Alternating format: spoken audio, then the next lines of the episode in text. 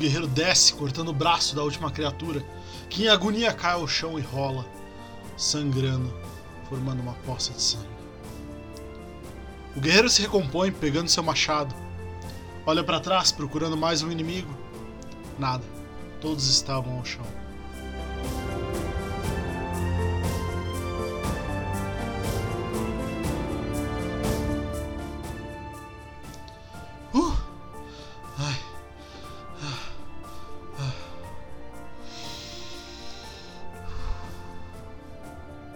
Clérigo respira fundo, se recupera. Ele estava tão focado no que estava acontecendo que mal conseguiu perceber que tudo havia chegado ao fim. O bardo mais atrás, esperto que era, já procurava pelo que havia no cômodo. Ele notou, logo ao fundo da caverna, o que parecia uma mureta, formando um círculo. Antes mesmo da última criatura cair, quando o guerreiro já estava pronto para o ataque, o bardo já se aprontou e foi naquela direção, esperando talvez uma outra criatura, um inimigo. Chegando próximo, olhou para dentro. Apenas o vazio de um buraco. Um poço. Com o fim da batalha, o mago veio em direção ao bardo. O que você está vendo aí? Não sei. Parece um fosso. Hã, um fosso aqui? E o que tem lá embaixo? Rapidamente, o bardo pega uma pedra que havia sobre uma das muretas e joga para dentro. Alguns momentos de silêncio. Pluft. Hum, parece ter líquido no fundo. Água, talvez? Cuidado, deixe-me ver. O mago se aproxima. Ele foca sua concentração.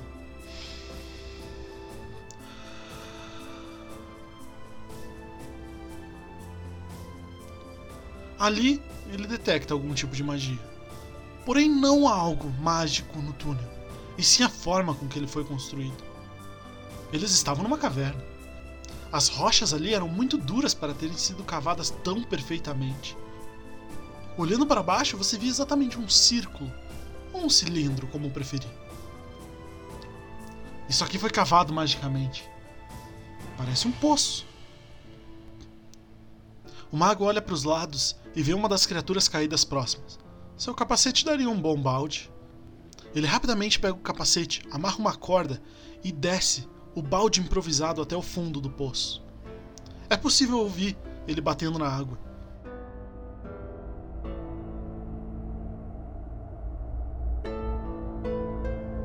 O mago mexe um pouco, olha para dentro, tenta ver se o capacete está cheio d'água.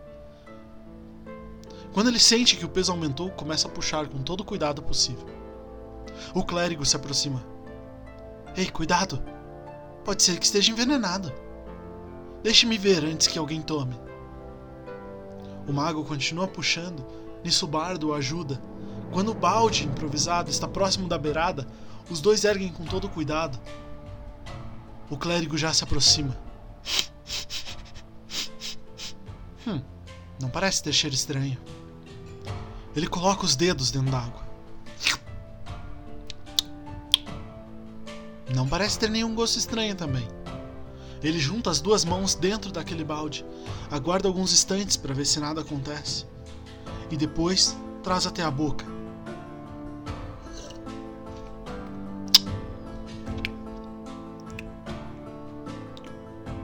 Nada. Bom, acho que não tem nenhum problema. O guerreiro olhando aquela confusão. Ei! Cuidado! Eu não vou tomar isso! Bom, é. Parece que está tudo bem. Acho que não há problema nenhum em tomar. Eu não vou tomar isso! Bom, a escolha é sua. O clérigo junta as mãos novamente naquele capacete, naquele balde improvisado, e começa a tomar aquela água. Conforme ele toma, ele percebe que a sua sede passa. Ele continua a tomar.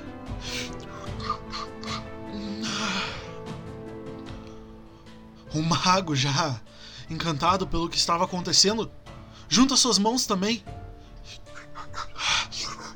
Eles começam a tomar. A sede começa a passar. O druida, ainda meio desconfiado, com seu jeito mais calado, se aproxima. O bardo começa a descer o balde improvisado para que possam encher uma segunda vez. Quando ele chega à superfície, já saciados, o clérigo e o mago sentam para descansar da batalha. O bardo toma mais alguns goles e então oferece ao druida, que já estava próximo, com uma cara estranha. O druida se aproxima.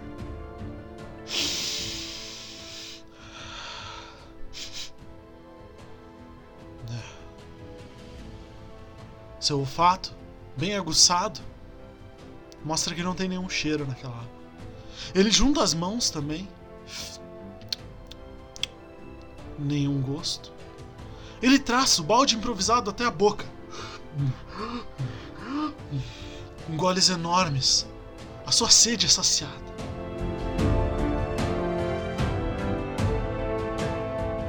Eles enchem seus cantis com o resto da água que ainda está ali. Eles começam a discutir. O que fizeram? Teriam eles tomado água de um lugar errado? Seria esse um poço normal? Estaria o guerreiro certo em não beber daquele local?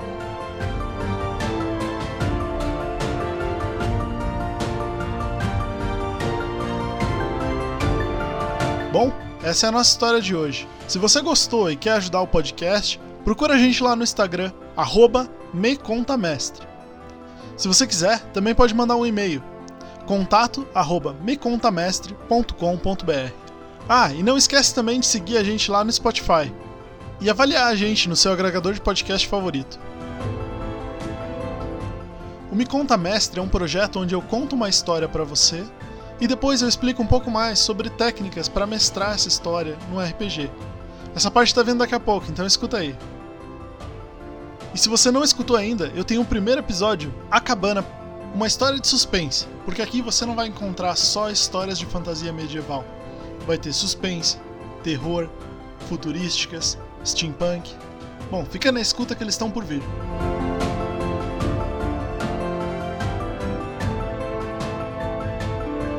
Mestre, mestre, mestre, tem alguma coisa naquele poço? Ei, mas o poço é mágico ou não?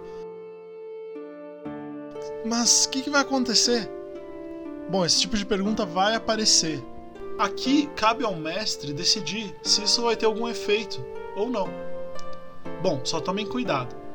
O mago fez um teste de magia, então não pode colocar nenhum efeito mágico. Enquanto o clérigo fez um teste de veneno, provando que também não tem veneno nessa água. Seja conciso nas suas decisões. Caso você tenha decidido que essa água é mágica, quando o mago for fazer um teste, diga a ele o que ele encontrar. Claro, dependendo do resultado do seu teste. A mesma coisa vale para o clérigo. Se ele detectar que tem um veneno e você diz que tem um veneno, seja claro. Bom, você pode colocar outras coisas nessa água também para enganá-los. Caso ele faça um teste de veneno e você queira dar uma variada na história, você pode dizer que ele encontra um cheiro podre. Pode ser que a água ainda seja bebível, ou não, vai depender da sua decisão. Com relação à magia, você pode colocar que essa água tem algum poder curativo, que ela serve para alguma coisa, que essa magia é para controlar um pouco as criaturas que eles acabaram de batalhar. Lembre-se de influenciar também as criaturas com quem eles batalharam. Caso você faça que essa fonte tem poderes curativos, dê esses poderes curativos também às criaturas que eles enfrentaram isso trará uma conexão à história que vai ser interessante. Ao contrário, se essa água for um pouco venenosa, não necessariamente um veneno que mate os personagens, mas que cause um efeito negativo neles, como por exemplo um cansaço, um enfraquecimento, um mal-estar. Coloque esses componentes na criatura. Talvez as criaturas bebessem dessa água. E se você ouviu até aqui e tem uma história para compartilhar comigo, manda lá no contato arroba mecontamestre.com.br e fique esperando que o próximo episódio já vem. Enquanto isso, eu vou aprendendo a fazer. Valeu!